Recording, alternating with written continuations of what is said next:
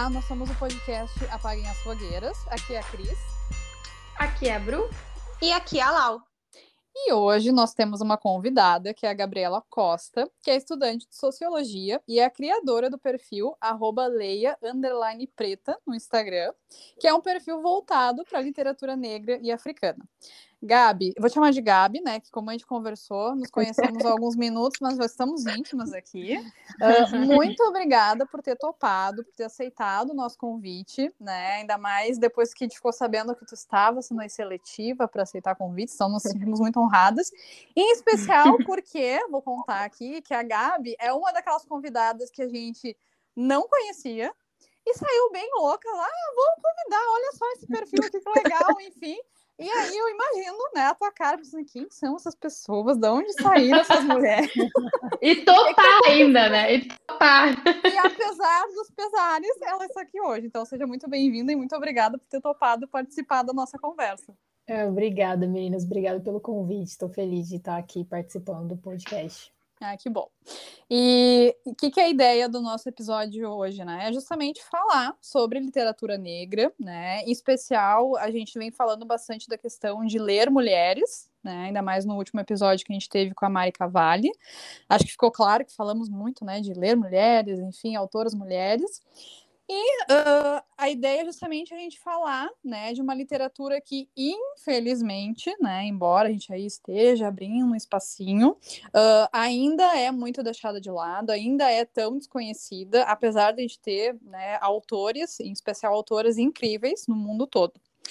E antes da gente falar especificamente né, do tema de casa, de ah, quem a gente lê, com, onde começa, enfim, projetos, a gente gostaria de saber de ti, Gabi, como e quando foi que começou a tua jornada como leitora? Quando é que tu te descobriu aí lendo e gostando de ler, né? Eu acho que essa é uma pergunta difícil de responder, mas vou tentar. Eu acho que, para ser sincera, foi na escola. Eu acho que muita gente diz que não que se afastou da literatura na escola, se viu distante, mas eu penso que a minha trajetória foi, foi muito com a escola, porque talvez eu tenha tido a oportunidade, frente a essas pessoas, de ter uma escola que se engajasse na literatura e fizesse com que a gente se envolvesse com a literatura. Então começou desde pequenininha, até engraçado. É, eu vivo em Brasília, mas na casa dos meus pais tem os meus livros de pequenininha que minha mãe guarda até hoje Ai, que amor. na prateleira que os meus irmãos acabaram lendo também, então. E aí, quando eu fiquei mais no ensino médio, uma fase adolescente bem forte, aí eu fui total para os romances, adorei ler é, romances e distopia e todas aquelas sagas né, que fizeram muito sucesso. E eu acho que foi justamente nesse processo, lendo o Infanto Juvenil, que eu realmente me aproximei da literatura. Até é engraçado que hoje eu gosto muito do gênero infanto-juvenil, leio muito, é, justamente por essa memória afetiva que eu tenho. Assim, então, eu poderia dizer que foi, foi nesse processo. Uhum. E tu lembra, assim, de antes do teu perfil do Instagram, tu ter algum projeto, já pensar alguma coisa voltada para leitura, ou para literatura, enfim? Gente, esse perfil é, assim, uma história, porque... É, a Leia Preta eu criei em 2019.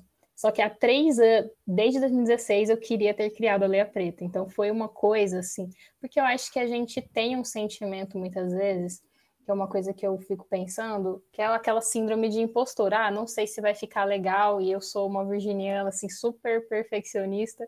Se não for para ser perfeito, não vai ser. Então, ah, não entendo essas virginianas que são assim. Também não. É, eu sou estranho. Não sei quem sou eu melhorei muito em minha defesa, né? Mas assim, então eu fui matutando três anos, fui encontrando perfis que eu admirei muito, que foram referências para mim. E aí, engraçado que eu, no final de 2018 para 2019, eu tive uma ruptura assim na minha vida muito grande. E eu falei, bom, se não for agora, não vai ser nunca mais. E criei o perfil assim, na cara e na coragem. E só depois eu fui construindo uma identidade que que hoje eu tenho, assim, na Leia Preta, quem abre o perfil vê, tem muito de mim, das colagens que eu gosto de fazer, um pouco de arte também. Então, mas já existia, sabe? Sempre teve ali. Mas eu também, eu não me arrependo porque eu sinto que foi o momento certo, né? Que eu, que eu consegui colocar tudo para fora. Uhum. É, vou dizer que assim, a gente tem duas virginianas, tá? A Laura e a Bruna. Eu não acredito em signos, desculpa, eu sou aquariana. Ah, vai ser a mais aquariana, assim. e a Laura é psicóloga. E a gente já conversou aqui em alguns momentos, não falamos especificamente da síndrome de impostora, né? Mas chegamos a dar uma pincelada, acho que ao, ao longo do tempo. Eu acho que como é interessante, né, que mulheres têm tanto isso ainda, e o quanto a gente se coloca em dúvida, porque pensa, tu era. Uh, uma, uma guria, começou com uma guria, que lia livros, enfim, teve toda a questão de ir se expondo a várias leituras, conhecimento, enfim, e ainda assim, né, titubeando da questão de, ah, será que começa? Será que não? Fazer perfeito, enfim, né, mas que bom que tu começou, né, e que Sim, tem quantos, quantos projetos incríveis, né, de mulheres, assim, principalmente, que a gente deixa de divulgar, às vezes deixa de postar uma ideia, e, e são e quando vê a gente posta e, e, tem uma uma resposta muito maior do que a gente imaginava, assim, daí dá um pá, crítica, toma. toma é, não. E até eu acho que essa, essa eu, questões, né, Gabi, que a gente vem falando por aqui, uh, até de pensar nessa questão de, de, de, síndrome de impostora, que mulher tem muito, homem, obviamente tem, mas mulher tem muito, Uh, e que o livro ajuda muito a gente ficar seguro, a dar voz, é porque assim, é, é, que raios e que manobras a gente tem que fazer e tem que provar, né, na vida, né, uh, que uh, a nossa voz ela, ela, ela, ela pode ser escutada, sabe? Eu acho que não é nem merece ser escutada, não tem merecimento de, de ser escutada ou não, ela pode ser escutada né? Então, enfim, e, e, aí a gente pensa, bom, mulheres, né? Ok, já temos uma, uma dor. Mas aí a gente está falando de mulheres pretas, daí é, é, é, vem a dor que tu vai, que tu já passou e que tu passa, enfim, e que talvez agora em questão de livros, né, de, de, de, de livros, o que tu vai nos contar uh, tudo que essas mulheres têm para dizer, o quanto elas foram caladas, o quão difícil deve ser a literatura nessa área ou não, não sei, tu vai nos contar. Né? Eu acho que é uma, é uma, é uma boa oportunidade para daqui a pouco a gente se fortalecer assim, né? Não, e assim, eu, eu, vim da universidade, né? Esse projeto cresce comigo dentro da universidade, da minha formação em sociologia. E assim, eu, ti, eu tinha um sentimento assim, ah, não sou especialista em literatura, eu não sou assim, ah, mes fiz mestrado, doutorado em literatura. E tinha uma questão assim, eu tenho as minhas percepções, às vezes as resenhas são sobre o que eu li, eu não estou fazendo uma crítica literária, né? Porque eu não sou crítica uhum. literária. E aí vem uma questão, quem quer ouvir uma mulher negra falando de literatura negra? E aí é um sentimento que a gente tem de que não tem público, não tem espaço, não tem nada. E foi seguindo alguns perfis e também aprendi muito nesses anos que Cara, tem muita gente que quer ler sobre isso, né? Assim, a gente falta gente falando até às vezes. Tem, tem um nicho, tem algumas meninas que eu sigo, meninas negras, que em geral são mulheres que estão produzindo esse conteúdo né, na internet, e eu fico admirada, assim, a gente tem feito coisas incríveis, mas assim, se eu faço para vocês, falta muito, falta muita gente para crescer relativamente, ser uma coisa gigante, assim, sabe? Tem espaço para muita gente também. E aí a gente vai aprendendo que talvez não, essa insegurança não fosse tão verdadeira, e aquilo que você sente não é tão verídico. E, e foi ter, melhor ter, ter começado e vivido isso, assim, do que não, não vou criar, não vou ter esse sentimento, né? Porque também lidar com a internet é difícil, às vezes. É. certeza. Eu falo da dificuldade Vai lá. Oi? Estamos escutando. Uhum. Anota mesmo escutando. Não, isso não precisa, isso é vida correal. Aproveitar.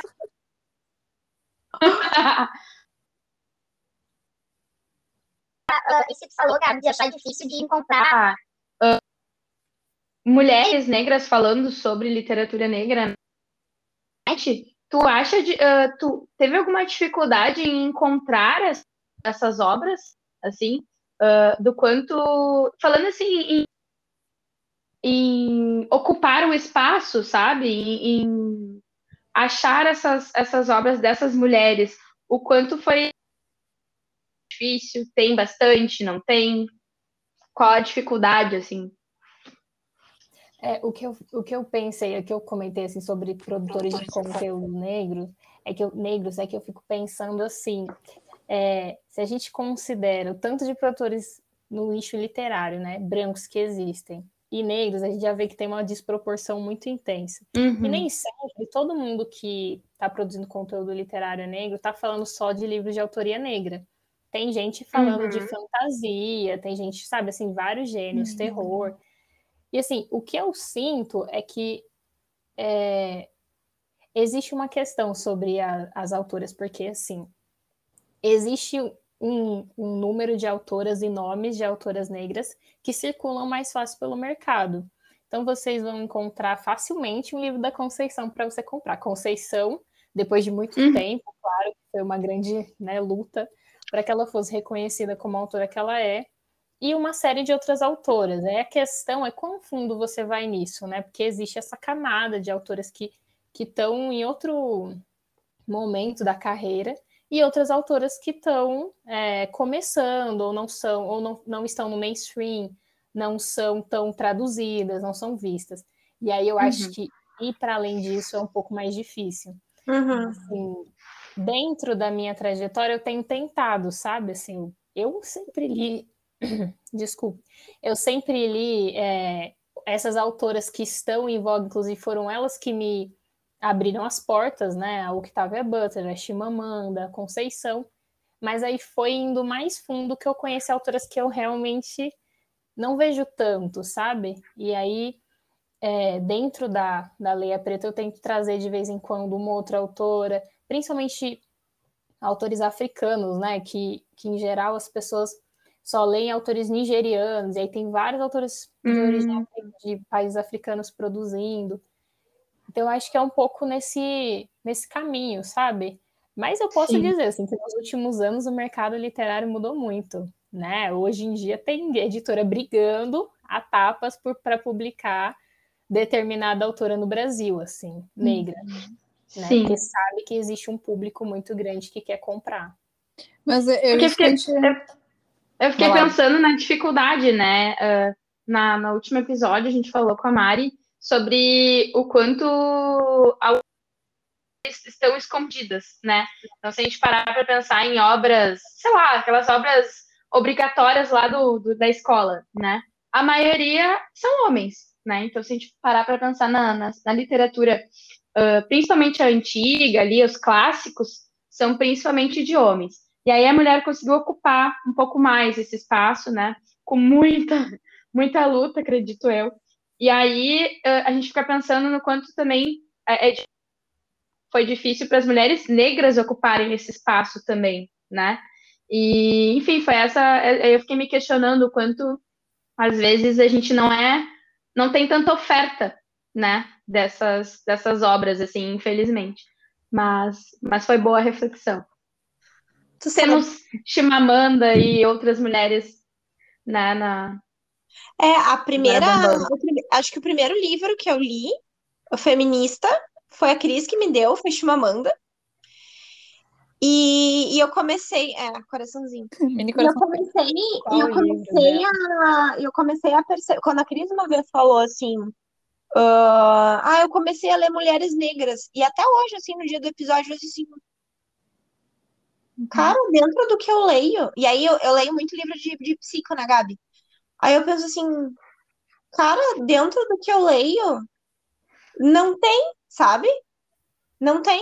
E é um negócio que tu acaba ficando míope, porque tu acaba tendo aquilo que acaba sendo mais fácil, né? É. E, e aí, quando a gente tem vozes como a tua, né? Que, que vão mostrar, olha só, tem isso, tem aquilo, tem essa opinião. Porque eu, eu gosto muito de escutar histórias de opinião e saber o que as pessoas acham e pensam, né? Muito mais do que críticas literárias, é importante, a gente quer saber opiniões também, né? É, exatamente. E aí eu me dei conta que, tipo, e aí que tá, tipo assim, eu, eu queria até pedir, aproveitar que tu tá aqui, né, e pedir a tua ajuda e a tua visão, assim, de Uh, como, é que, como é que dá para começar, né? Qual tipo de mensagem? Daqui a pouco, assim, ó. Uh, bem isso, assim, ó. não sei, humildemente aqui dizendo, não sei, mas eu tô muito curiosa, né? Uh, que tipo de mensagem tem que vai ser legal da gente escutar? Sei lá, daqui a pouco chama as pessoas, sabe? Aproveita que eu escutar a tua opinião para chamar as pessoas, assim como eu tô me sentindo chamada aqui. E não ficarmos só nessa primeira camada também, né? Sim, eu acho que um dos, prim... um dos posts que mais fez sucesso da Leia Preta, quando eu comecei, foi o Guia, Guia Prático de Literatura Negra, para uhum. começar a ler literatura negra. E aí eu fiz esses dias, eu tava até pensando, nossa, eu tinha que relançar esse post, porque faz tanto tempo. É, e eram dicas, assim, sobre, tipo, como você lê, é, por onde começar e tudo. Eu acho que, assim, quando, quando, quando eu comecei com a Leia Preta, o que eu queria trazer para as pessoas era o seguinte: esses autores sempre existiram. Editoras e livrarias negras sempre existiram. A questão é quão fundo a gente vai, até onde a gente procura e quão possível é para que essas pessoas, esses projetos cheguem até a gente. Eu acho que a internet também tem um pouco disso, né? Essa possibilidade de ampliar esse espaço de alcance. Mas assim, se eu pudesse dar, lembrando desse meu post, né? Se eu pudesse dar uma primeira dica, eu já faz, fazendo prova do meu nicho, né? O Instagram tem muitos, né? Guias literários que dão dicas. E aí eu acho que esse espaço são, é um espaço de troca entre leitores. Então, se você tá lá de bobeira, é, viu alguém indicando um livro da Chimamanda, provavelmente no, no Instagram dessa pessoa tem outros livros sendo indicados, né? E assim, eu fiz é, dentro da Leia Preta mesmo, eu fiz um guia, tipo, eu fiz em parceria com a Pretas Letradas, a Camila, que é uma amiga minha do Instagram, a gente fez dicas de livrarias negras, editoras negras que estão publicando autores que estão fora, né, desse nicho de grandes editoras, que também é interessante. Então, assim, eu uhum. acho que a gente pode sempre estar tá no Google negras, né, livrarias negras, editoras negras, e a partir disso a gente vai encontrando muita coisa. Mas eu acho que o primeiro passo é você ser curioso, porque senão você não sai desse, desse espaço, né? Você vai uhum. sempre ler o que já está sempre te of sendo ofertado. É verdade. Tá sempre no teu olho. Mas sabe que tu estava falando uma coisa que eu achei interessante, que, que eu acho que é justamente isso, né? Essas pessoas sempre estiveram aí né? Só que a gente não tá com essas coisas disponíveis, não tá sendo, sei lá, feita uma propaganda, uma divulgação. E aí eu acho que é um pouco daquilo que a gente tava falando no episódio anterior com a Mari, que assim, poxa, tem um monte de livros escritos por homens que são famosos, e ok, não é um problema. Mas quando a gente pensa em mulheres, e até uh, eu estava escutando uma, uma palestra semana passada da Ana Maria Gonçalves, que é autora de Um Defeito de Cor, uhum. e elas falaram muito disso, que é assim, poxa, não é jogar fora, obviamente, dizer, julgar, enfim, o trabalho da Clarice Lispector. É óbvio que ela é maravilhosa, importante. Mas por que, que a gente tem que esperar sair num listão no vestibular, lá uma leitura obrigatória, para conhecer a Conceição Evaristo, para conhecer, enfim, outros autores, né? aliás, autores negros e mulheres negras que escreveram, porque tem um monte de coisa. E é isso que a Laura estava falando da Chimamanda, foi porque, assim, uh, eu não me lembro onde foi que eu li, mas acho que foi, na verdade, mais para um blog do que Instagram, uh, essa questão da, da literatura, de ler mulheres, né? E eu pensei, tá, até que eu tô lendo mulheres. Mas aí era um negócio falando assim, ah, você lê mulheres negras? Aí, quando eu, eu olhei, assim, pensei, gente... eu olhei literalmente para os meus livros e pensei assim, é, não, não é. Eu fiquei, eu fiquei procurando uma mulher negra que eu, tinha, que eu tinha lido e não veio. Aí eu fiquei assim, gente, eu sou muito bolha, sabe? Sabe quando você tá numa bolha? Inserida? Me senti assim agora, amiga. Eu tô me sentindo uma bolha. E, não, e eu continuo me sentindo, porque eu não tinha me dado conta dessa questão que a Gabriela falou. Uh, que querendo ou não, né? A Chimamanda, que bom, maravilhosa, amo ela. Está aí a Conceição Evaristo, enfim. Já me Entendeu? E que bom, ótimo, maravilhoso. Mas realmente tem um monte de autoras, autores, enfim, que estão aí e a gente nem está sabendo, né? E, e, quanto, querendo ou não, uh, o que bom que isso está mudando, mas o quanto mudou. E eu queria saber de ti, assim, tu tem a impressão de que realmente as coisas estão se encaminhando para um, um cenário melhor, que a gente está realmente tendo mais diversidade? Falando de diversidade, ontem mesmo eu também levei um segundo tapa na cara da minha bolha, hum. foi do dia de leituras de LGBTQIA+, e eu pensei, gente, também não li nada. Eu já, já fiquei aqui, tá, minha tarefa de casa. Vamos tomar vergonha nessa cara, Cristiane. E o feminismo Mas... tem disso da gente abraçar as causas, né? Então, é. nada mais justo.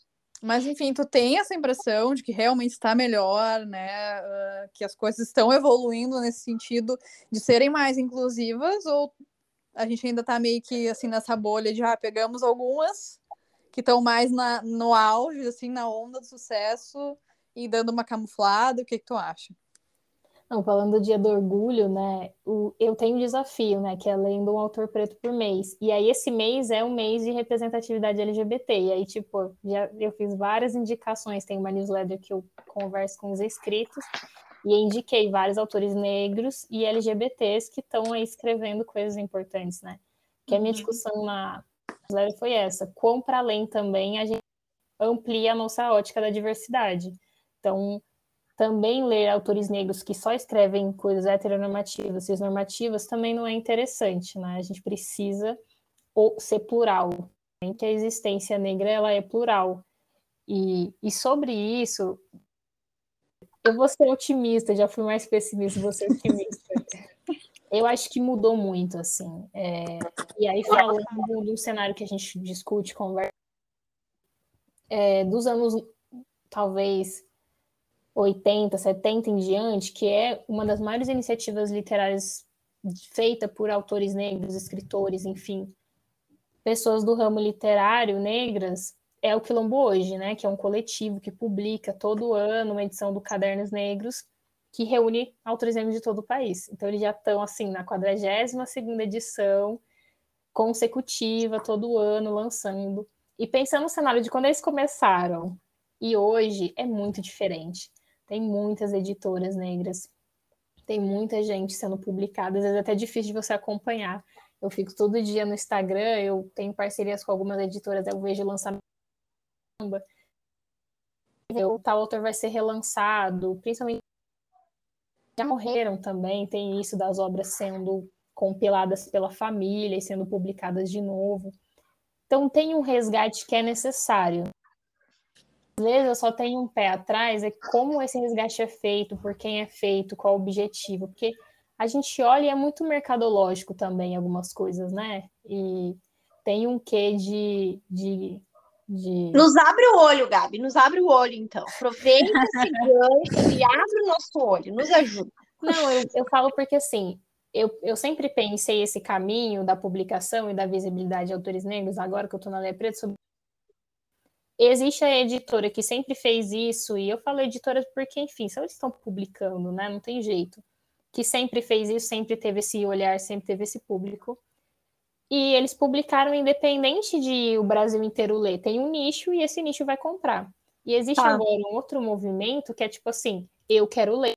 Você, editora que nunca publicou, tem que publicar. Então, existe, é uma coisa assim, da sociedade que vem mudando, cada vez mais pessoas negras querem ler autores negros, e até, até leitores brancos também querem ler autores negros, né? Esse, esse movimento intenso que pressiona e tensiona o mercado editorial. E aí, assim, é importante, é super importante. Só que daí você vê, só por isso que algumas editoras começaram a publicar, senão elas nunca publicariam. Sim. Então a gente, sabe assim, eu, eu tenho. Não é genuíno, é por dinheiro pode ser até genuíno. A editora se reviu, quero publicar, é, uhum. vamos mudar uma nova reformulação interna. Mas assim, é, até que ponto a gente pode também só acreditar nisso? Assim, igual a gente que eu penso, me penso enquanto uma pessoa que trabalha com literatura na internet, eu não posso só comprar isso e falar, não, beleza, que felicidade é isso. Eu tenho sempre que estar de olho aberto, né? Uhum. Pode ser que daqui a alguns anos, em dois, três anos, isso passe. Vamos supor, né? E a editora para de publicar. Então aí você, uhum. você vai, vai ter aquele alertinha. Opa, então essa editora não está mais publicando. E a gente volta de novo nessa lógica. Então, uhum. acho que é importante a gente também ter esse papel enquanto sociedade, assim como a gente cobra né, instituições, a gente cobra a universidade, a escola, no trabalho, de estar atento a isso enquanto consumidor. Porque eu sempre fico pensando uma coisa: eu, eu falava isso muito na Leia Preta, né? A gente quer ler sobre nós mesmos, né? A gente quer a gente que é mulher quer ter uma personagem que nos represente, que esteja fora dos estereótipos de, de gênero, de, do patriarcado, que ela seja muito mais parecida com, com nós, nós mesmos. E assim como leitores negros, eu quero ver um, um personagem, uma personagem negra que não seja, tipo, escravizada, sabe? Eu quero ler uma personagem negra que seja, sei lá, uma cientista, uma astronauta, uma mulher bissexual, sabe assim? E a gente precisa uhum. disso. Né? Isso precisa mudar, assim como a gente vem mudando a sociedade ao longo do tempo. Eu sinto que, que agora, nesse momento, né, isso é muito importante. E não e é justamente agora que a gente tem que pressionar, tensionar para que isso não seja passageiro. Uhum. Sim. Porque eu sinto que tá uma.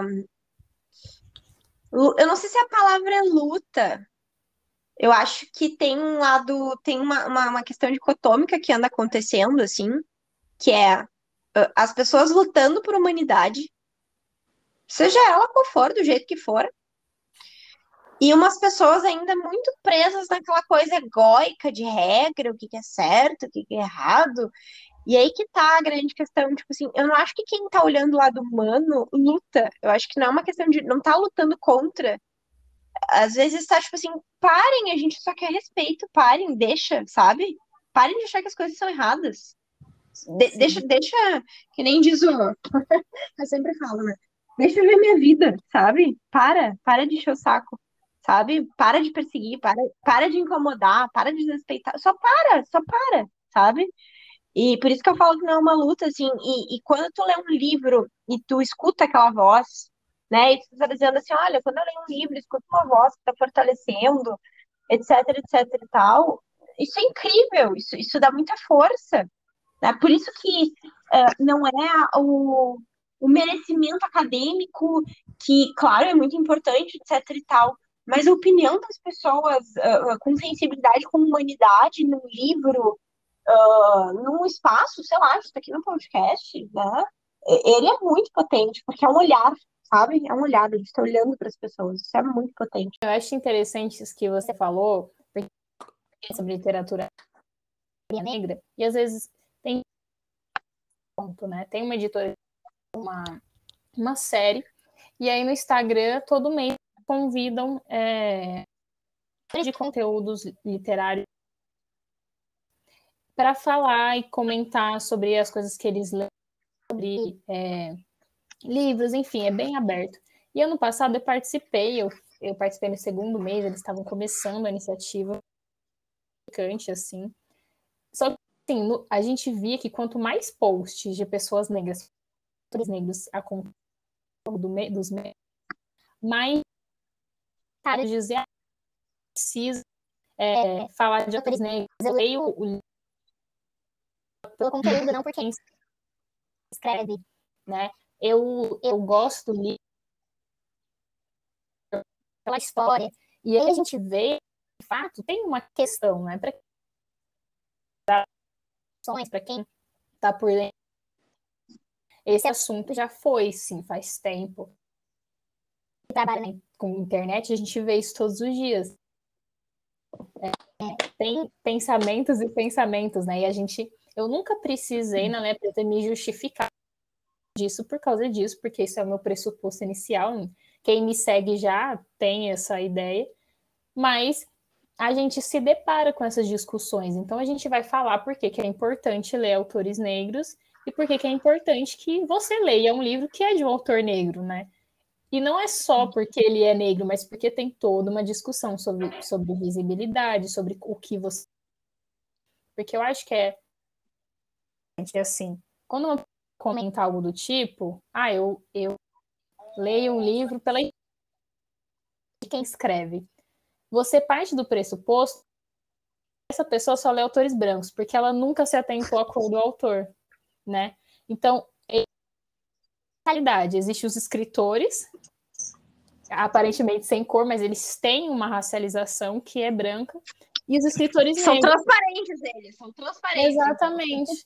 Então, a pessoa não nota que a, A raça, ela tá ali, ela tá existente, independente de se é uma pessoa negra ou não, né? Porque as pessoas brancas também são racializadas. Então, uma coisa que a gente volta nessa discussão sempre é assim: você pode nunca ter percebido, mas você leu os livros e essas pessoas tinham uma cor específica.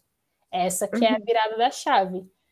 E qual é a cor de, dessas pessoas? O gênero, né? E aí a gente volta nessas discussões, porque eu acho que é muito interessante quando as pessoas partem de que existe uma universalidade literária, e não só literária, a gente pode aplicar isso para as questões raciais. E aí, quando você lê autores negros, aí sim você está pensando na raça, né? Uhum. Que é muito interessante. Nossa, é, a Gabi falando me lembrou as, as, típicas falas. Ai, mas eu não me importo com a cor, eu me importo com a pessoa. Aí fica assim. Ai, gente. Mas sabe o que é? Eu acho, mas às vezes eu não acho que é porque a pessoa, para ela, aquilo já tá resolvido. Porque às vezes é, é, que nem quando a gente tá postando alguma coisa na, no nosso Instagram, em especial que é lá que a gente acaba recebendo alguma crítica, alguma coisa assim, uh, do tipo assim, ah, mas ai, 2021, sabe? Pra que falar de feminismo? A gente já vota, a gente não sei o que lá. Sim, é óbvio. a gente até pode ter emprego, a gente até pode pagar os boletos, sabe?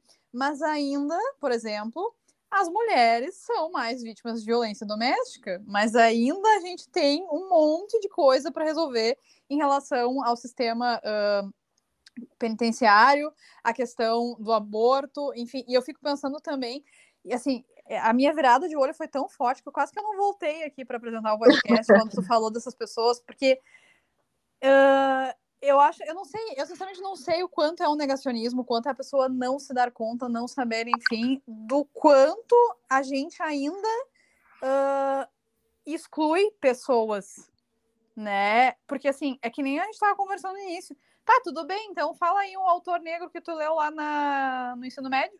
Eu não li nenhum sinceramente. E talvez não é porque eu não queira ler, porque ninguém me falou sobre isso. A história do Brasil é a mesma coisa, sabe? Tipo, tem um monte de cara branco fazendo um monte de merda, desculpa a palavra, mas tem. bosta, vamos piorar, fazendo um monte de bosta. Essa, obrigada. E é, é isso, sabe? E é que nem quando eu falo assim, uh, uma coisa é tu não te dar conta e a outra é tu negar, tá? Então. Tu não querer te dar conta, né?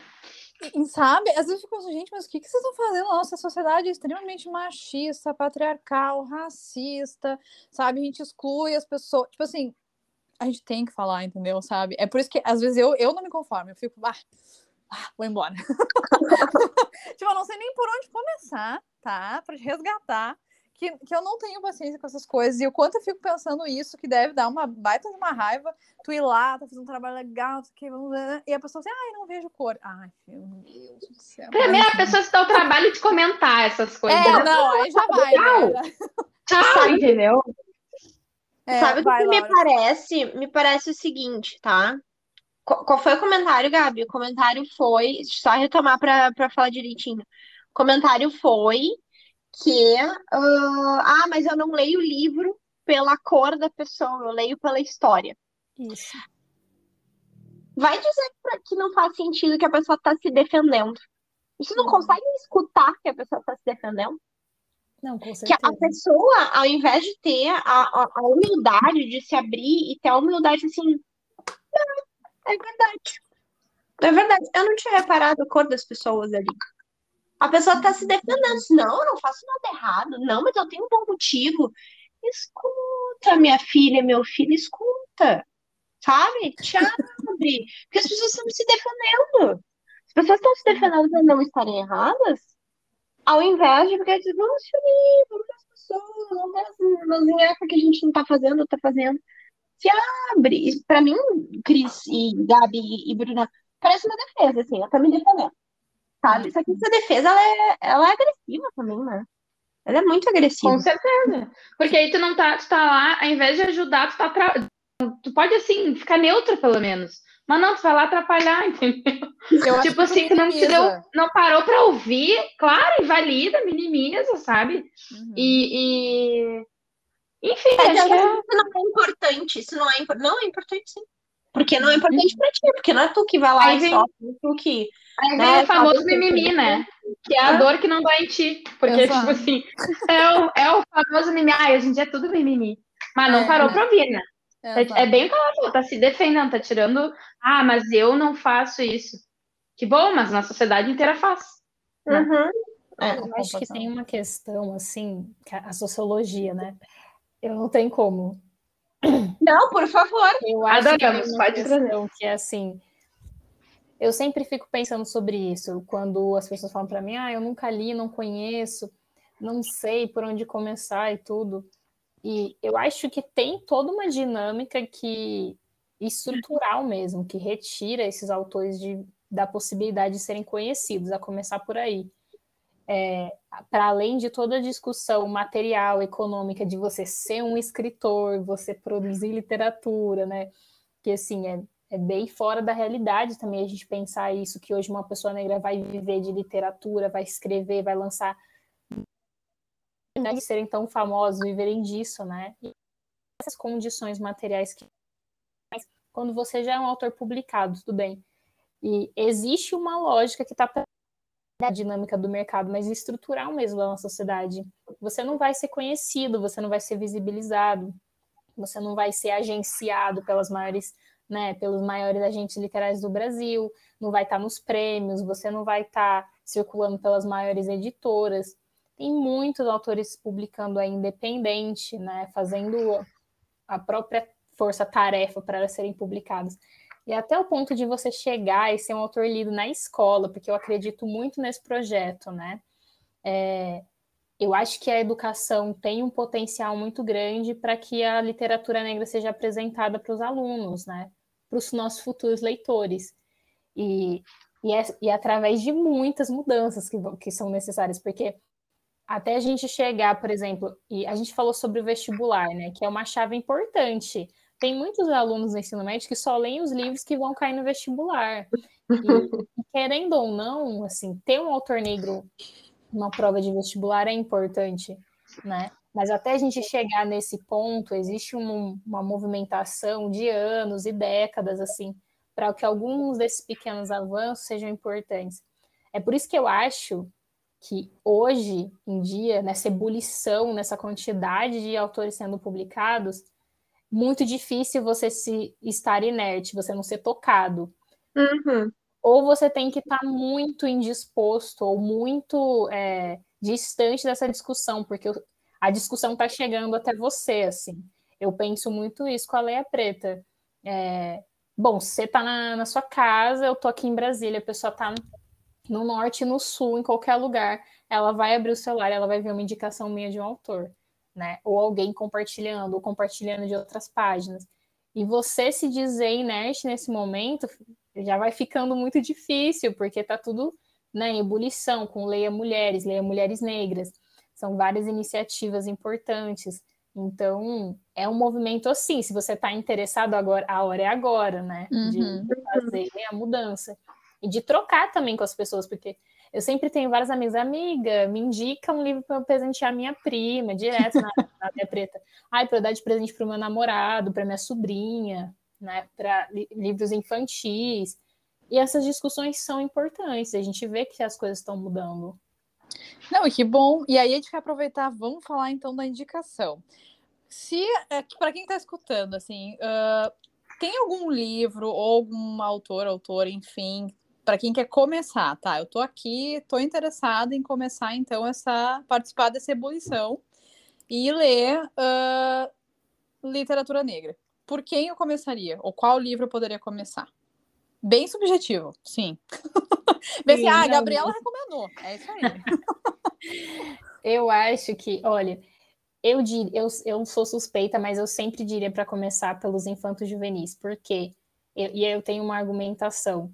É, a gente chama de auge, jovem adulto que, que fala, uhum. ou new, new adult, que é tipo novo adulto, que são pessoas mais histórias de pessoas mais no final da adolescência ou jovens na universidade, porque trazem temas, trazem trajetórias de personagens fortes, sejam mulheres ou homens, com histórias com representatividade, porque são livros que é o gênero, gente, adolescente cada vez mais cedo descobre o feminismo, descobre, se descobre LGBT, né, e, e, e se identifica enquanto negro. É uma que tem uma crescente muito grande.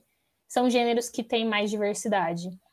Então, por exemplo, uma autora que cresceu demais ano passado, eu li ela em 2016, foi a Angie Thomas, né, com ódio que você semeia, que é justamente enfim, ela ebuliu num cenário de violência policial que foi intenso. Acho que nenhum autor gostaria disso, mas casou que a história dela tinha uma narrativa muito similar com a história do, do George Floyd, e o livro foi muito vendido. Ela publicou mais três livros. Aí, por exemplo, No ódio que você semeia, a história de uma menina que perde o melhor amigo por violência policial e ela travando uma, uma batalha interna dela mesma em busca de defender esse jovem amigo dela, né? Que está uhum. sendo linchado na internet, pela mídia, enfim. Pop demais. Muito bom a história. Assim, não é um livro pesado, é um, é um uhum. livro bem. E, tem, e a Angie Thomas é uma autora que, que gosta muito de rap, então o livro, na verdade, chama Thug em inglês, que é uma música do Tupac. Então tem tudo a ver com, sabe, assim, com gênero. E, e depois ela foi construindo outras histórias que tem personagem. O personagem é MC, sabe? Que gosta de cantar rap, por exemplo. É, enfim, ela é uma, uma porta de entrada, eu acredito muito nisso.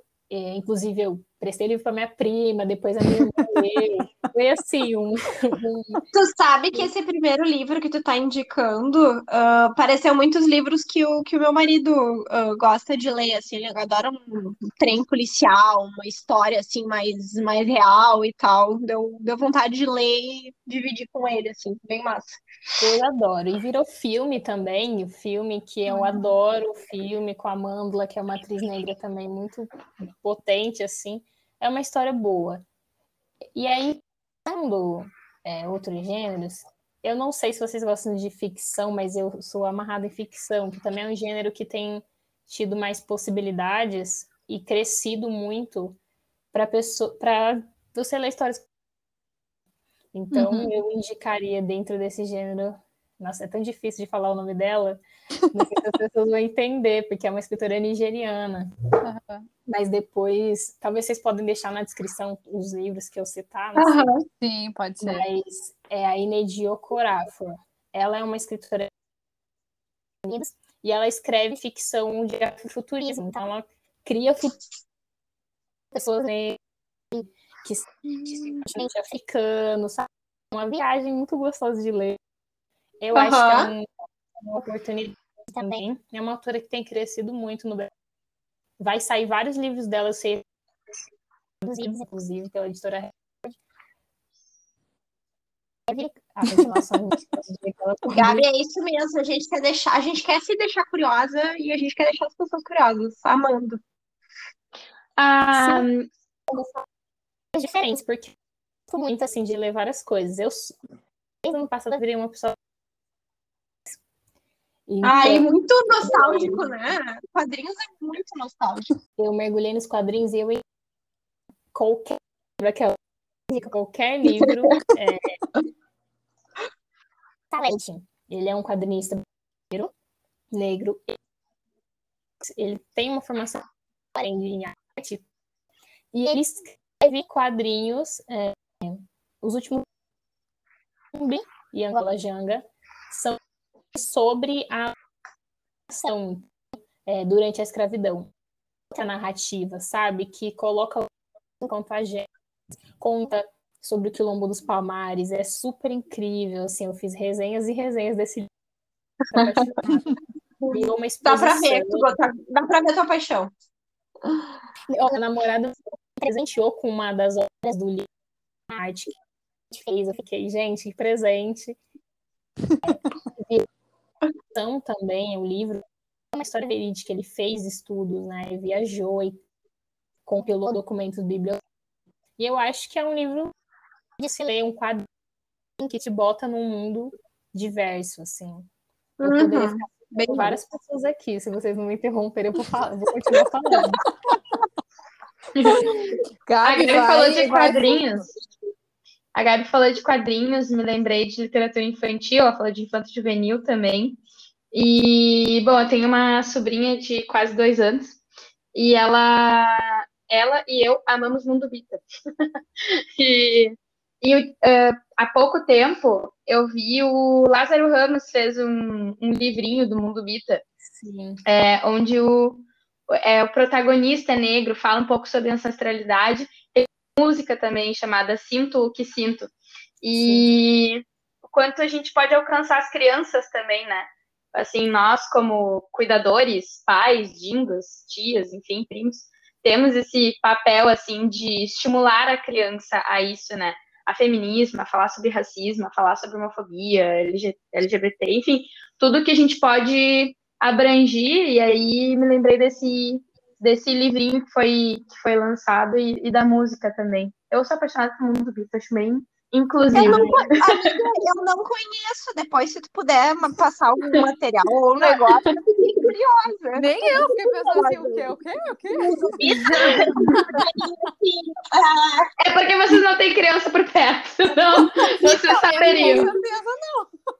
Nossa indicação é justamente para cuidadores, assim, né? De ah, estimularem legal. as crianças a isso. O quanto é importante elas verem personagens ali não figurantes, ah, mas personagens entendi. que representem ali uh, suas diversas formas. Mas eu achei e o Mundo Bita tem vários. Tipo, o Mundo Bita, ele é gordo, é um personagem gordo, é o principal. Tem uhum. ruivos, tem negros, tem diversos, assim, é bem... Ah, legal. Então, prestar atenção, assim, ele, ele é bem diversificado, assim, é bem interessante. Então, a indicação foi mais, assim, de, de ver nosso papel como cuidador, assim, do quanto a gente está passando isso para as crianças. E que bom que tem histórias inclusivas, assim, músicas mais inclusivas, ah, personagens. Né?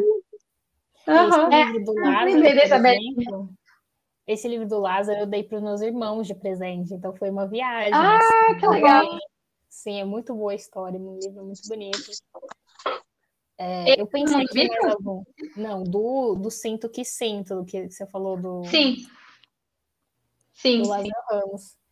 Eu pensei aqui, para fazer desse porta de entrada. Bora. Alice Walker, para deixar a mulher de fora. Não sei se vocês já leram alguma coisa dela. O meu livro favorito da vida foi ela que escreveu. eu sou suspeita para falar. Eu estou falando aqui, né, nomes de pessoas que de certa forma têm uma visibilidade, são conhecidos porque é a porta de entrada, né? Uma, uhum. Sim. de você ter acesso. A Alice Walker ela começou a ser traduzida nos últimos anos, assim, com mais força, mas eu todos os meus livros dela são de sebo, porque eu comecei a ler ela antes dela ser traduzida mais recentes. Então foi bem, eu minhas edições com todo carinho, assim. E a Cor Púrpura é um favorito dela que, ela, que, eu já, que eu já li. Gosto muito, é uma história que me marcou bastante. E se eu pudesse também indicar, assim, é, Deixa eu pensar num, num autor homem para fazer uma indicação. Eu, eu não sei, estou pensando num gênero que, que não. Não sei, quero ser mulher. Pode ser só mulher, não tem problema. Ela tá bem engajada. Eu queria, não, eu, eu queria mas também porque eu acho que tem tanta. Dentro dessas, dessas possibilidades, né? Tem histórias Sim. muito boas. E eu. O Fábio Cabral é um autor brasileiro que tem produzido fantasia e ficção. Uma das coisas que ele escreve, e eu li O Caçador Cibernético da Rua 13, e fiquei apaixonada, porque ele escreve fantasia e ficção com uma mistura de candomblé. Ele é de terreiro e ele constrói, construiu um mundo todo baseado na organização dos terreiros, um, um mundo tecnológico, assim, que eu, nossa, eu viajei horrores Gente, nesse livro. Que legal. Nossa, é uma é um mundo de possibilidades. Uhum. É um mundo de possibilidades. Gente, assim, é isso. Nossa. Mostra um pouco da diversidade, sabe, do que, do que vem sendo feito no, no cenário nacional. E, assim, eu fico pensando também é, como a gente às vezes imagina a literatura negra numa caixinha. É isso. é dor, é sobre escravidão, é sobre violência, né? Às vezes tem, tem alguns pesquisadores que definem o que é literatura negra. Ah, tem que ser um autor negro que escreve, tem que ter uma referência à ancestralidade, tem que falar sobre escravidão. Eu falei assim, não, não é sobre isso, sabe? Eu pensei, tem, isso é botar todas as possibilidades do que é a existência negra, do que pode ser escrito em relação a isso numa caixinha muito pequena, assim. E aí a gente tem todos esses autores hoje que tentam tornar a experiência de ser negro no Brasil positiva, né? De uma memória positiva sobre a nossa história. E é uma referência também a vários autores de origem africana que mostram um outro cenário do continente africano que não é, sabe, essa coisa que o capitalismo vende também, de certa forma, o imperialismo vende. Então, isso é muito interessante, porque eu acho que mostra a potência da gente valorizar esse tipo de literatura. Né? Uhum. De você poder ler um livro desse e falar, cara, eu me mudei inteira. Né? Esse livro me mudou de dentro para fora, assim, eu gosto dessa possibilidade. E o quanto é reduzido, né? Assim, a, a negros só falam sobre racismo, sobre feminismo negro, né? E, e a gente tem uma como tu falou, é, queremos personagens, queremos o, o, o, personagem principal, queremos representatividade, a gente quer ver negros se divertindo também, sendo pessoas, sendo humanos, né? E, enfim, acho que eu vi um, um Rios que tu postou, que tu colocou livros que não são sobre racismo. Eu achei muito legal, assim, quando a gente. Ah, tá. Falar, ler sobre racismo, falar sobre racismo é extremamente importante mas a gente, é, o quanto é interessante a gente é, incentivar, né, essa outra, esse outro tipo de obras também, né, esses outros tipos. Sim, e como às vezes o livro ele pode ter, por exemplo, uma personagem negra, um personagem negro, e não, não precisa falar sobre, tipo, ah, sofri racismo hoje. Pode ser uma história, sabe assim, com qualquer narrativa. Uhum. Trajetórias, as vidas. É a voz, né? É, é muito além disso. Uhum, eu gosto. E aproveitando isso que tu falou, até da questão, né, de conhecer, enfim, eu acho que eu não sei, eu fiquei muito com a impressão uh, de que assim, ah, como é que tu começa? Lendo. Sendo curioso. Tentando é furar a tua bolha. É. Curiosidade. Sim. Google e procura. Exato. E, não, mas assim, falando de uma, de uma forma engraçada, debochada, mas nesse sentido assim, Olha só, tem o Google, tem o Instagram que tá cheio, né? Quem falou assim, tem, pode ter mais? Claro que pode, mas com certeza tu vai encontrar se tu quiser, se tu procurar. Uh, e eu acho legal, dá para falar um pouco da questão do Instagram da Gabi também, quer dizer, falamos bastante, mas, né, mais uma coisa que eu acho legal, uh, e eu queria que tu contasse um pouco pra gente, ali no teu perfil, né, na descrição, tem uma, uma hashtag, que é leia um autor preto por mês. Se eu tiver falado errado, tu me corrige, é, tá? É, é hashtag um autor preto por mês, é isso. Um autor, um autor preto por mês, ok. Uh, que eu acho que é isso, né? Esse projeto Leia um autor preto por mês. E eu gostaria que tu, que tu falasse né, um pouquinho mais quando é que surgiu, uh, se tem a ver com isso que a gente tá falando, né? Tipo, ah, como é que tu começa? Lendo, né? Enfim, como é que foi a história da podemos participar. É, exato. Claro, não, gente, o projeto aconteceu, na verdade, eu criei ele, construí ele no final do ano passado. Uhum. Mas, assim como é uma prática muito comum dentro do Instagram literário, de desafios, né? Tem vários desafios de vários formatos, e eu pensei em algo justamente nessa possibilidade de disseminar a literatura negra. Então, um livro por talvez fosse próximo e possível para algumas pessoas, e mesmo que elas não lessem necessariamente o livro, elas teriam uma indicação, uma sugestão. Uhum. É, e aí eu criei várias categorias, são 12, uma por mês. A gente já está na quinta esse mês, como eu comentei, de representatividade a mais. Mas já teve, por exemplo, autores que faleceram, que muitos autores que morreram não são reconhecidos, aí foi mês passado.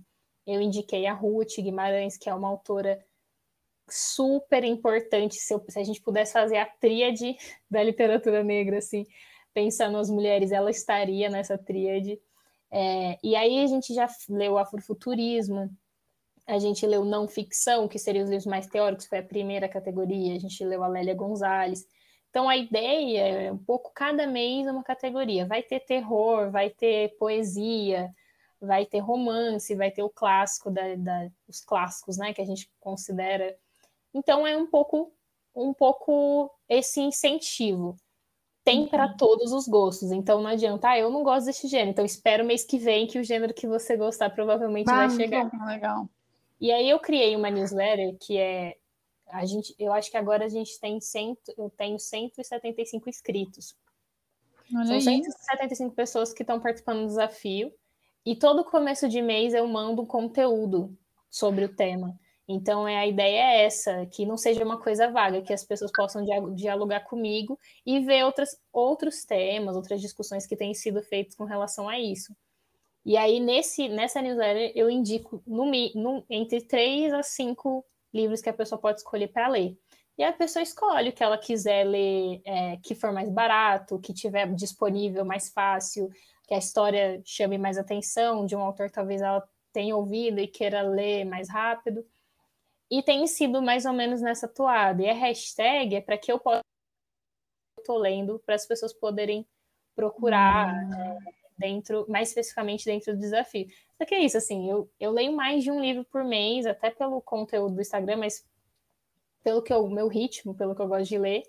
E aí acaba que eu tô lendo mais de um autor, mas aí, em geral é para que as pessoas leiam pelo menos um autor por mês, ou que elas tenham, em parte, isso, assim, nessa trajetória.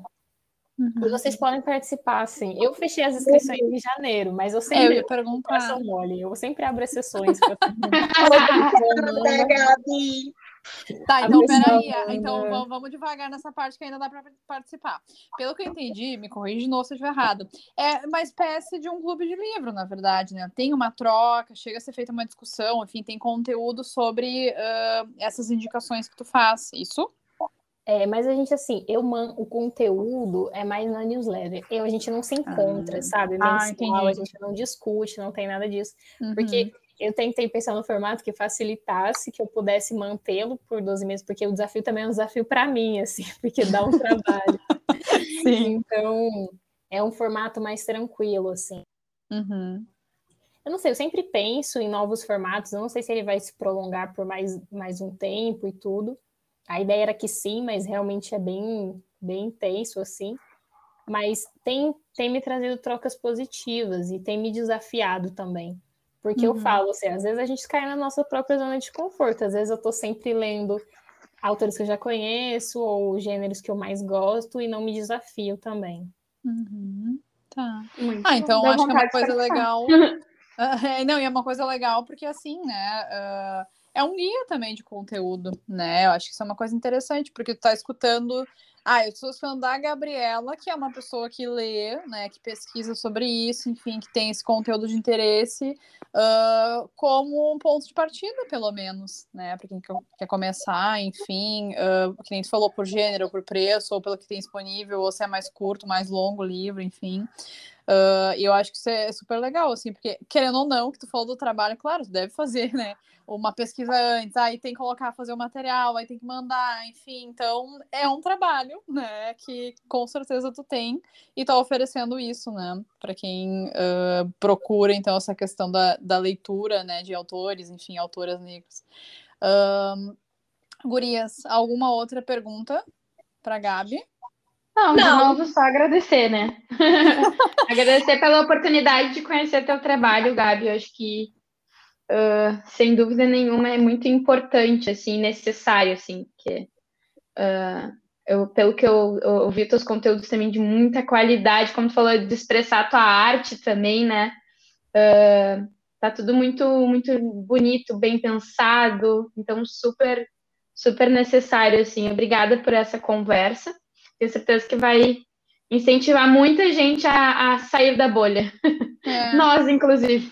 É, exato, sempre. Uh, antes que a gente esqueça, a gente falou, mas repetindo, arroba leia underline preta, que é onde vocês encontram a Gabi, os conteúdos que ela falou do guia para começar, da questão, né, uh, dos desafios, post, rios, enfim, tudo tá lá, né? A gente vai marcar, obviamente, mas só para quem quiser anotar e agradecer, Gabi. Primeiro, muito obrigada por ter vencido pelo menos se for momentaneamente, tá ótimo a tua síndrome da impostora e ter criado um perfil e ter se aventurado, né? E ter aí uh, pensado conteúdos, enfim, de qualidade, exposto o teu conhecimento, estar fazendo trocas, uh, e em especial, claro, né, nesse momento em ter uh, topado né, fazer essa troca, como eu falei. Uh, querendo ou não, é um tempo que está dispondo à tua noite, talvez de descanso, de estudo, enfim. Uh, aceitou essas pessoas que tu não conhece. né? Tipo assim, ah, tá, vamos lá então, né? Vamos ver o que vai acontecer. É o primeiro podcast que tá gravando, então também, querendo ou não, é mais um motivo de honra pra gente, né? Uh, e realmente, assim, só reforçar, muito obrigada. Foi muito gostoso conversar contigo. Fiquei bem feliz e bem instigada de, como eu falei, tomar vergonha na cara, tentar aí, pelo menos, furar mais um pouco da minha bolha e, e me expor e conhecer outros, né? Outros conteúdos, enfim. Uh, realmente, sim, muito obrigada. Foi bem gostoso conversar contigo e com certeza aprendemos, que era também um dos nossos intuitos aqui com a tua conversa. É, eu sentia, eu comecei a, enfim, a, a, te escutar e escutar, enfim, a nossa conversa e eu percebi que eu tava com uh, um quentinho no coração, assim, é muito legal uh, a gente poder ter, ter oportunidade de, enfim, de te escutar e escutar, né, e se inspirar contigo, né, e enfim, eu fiquei muito feliz essa noite e eu tô curiosa, tô muito, muito curiosa. Tu plantou uma, uma sementinha em mim e gostaria de te agradecer. Gente, eu fico muito feliz pelo convite, assim, é, poder compartilhar também. Eu sou uma pessoa que adora falar, eu acho que fui, fui é, compartilhar assim, essas coisas que a gente sente e vive todos os dias trabalhando com isso, né, diretamente como leitora, como produtora de conteúdo e como socióloga também, porque não tem como, né, separar isso. Mas assim, eu queria propor uma coisa, assim, que eu acho que é super, é, eu acho que é um exercício, talvez, que eu fiz e acho que seria interessante, assim, eu acho que sempre é importante a gente olhar para nossa estante ou para onde você coloca os seus livros, para o que, que você, o espacinho que você deixa eles e, e pensar assim, é, o que, que, tem ali, sabe? Tem só você, tem os outros, tem a sua história, a história de outras pessoas, tem seus amigos, talvez sua família, é, ou, seus, ou pessoas que você se inspira, né? O que, que tem ali? Eu acho que isso diz muito sobre quem você é. Né? Eu adoro olhar para minha estante e ver que é, eu consegui inverter essa lógica. Então, tem muito mais de mim, ali tem muito mais autores negros, mulheres e homens, do. Né? Então, acho que nunca tá tarde para fazer essa mudança. Acho que é lendo mesmo que a gente vai conseguir reverter isso, né? Talvez que todo mundo deveria fazer. Amém. Amém. Acho que é a forma mais uh, rápida e fácil no momento de tu encarar a realidade do, tua, do teu perfil de leitura, né? É isso. Gostei. Ficamos com o nosso desafio, então. Gabi, mais uma vez, muito obrigada. Muito obrigada, obrigada quem nos escutou. Diz... A gente falou pra Gabi, né? Ah, uns 40 minutos, 50, e aí, mais uma hora. Porque corta para a uma gente hora. adora né, dar um conhecimento. e quando o papo vai, ele vai, né? Então não adianta. Enfim. Uh, muito obrigada a todo mundo que ficou até o final, então nos escutou. Sigam arroba Paguem as Fogueiras, sigam arroba Leia Underline Preta para encontrar os conteúdos da Gabi. Muito obrigada. E um beijo da Cris. Um beijo da Bru. Um beijo da Lau. E um beijo. Yeah. Até mais.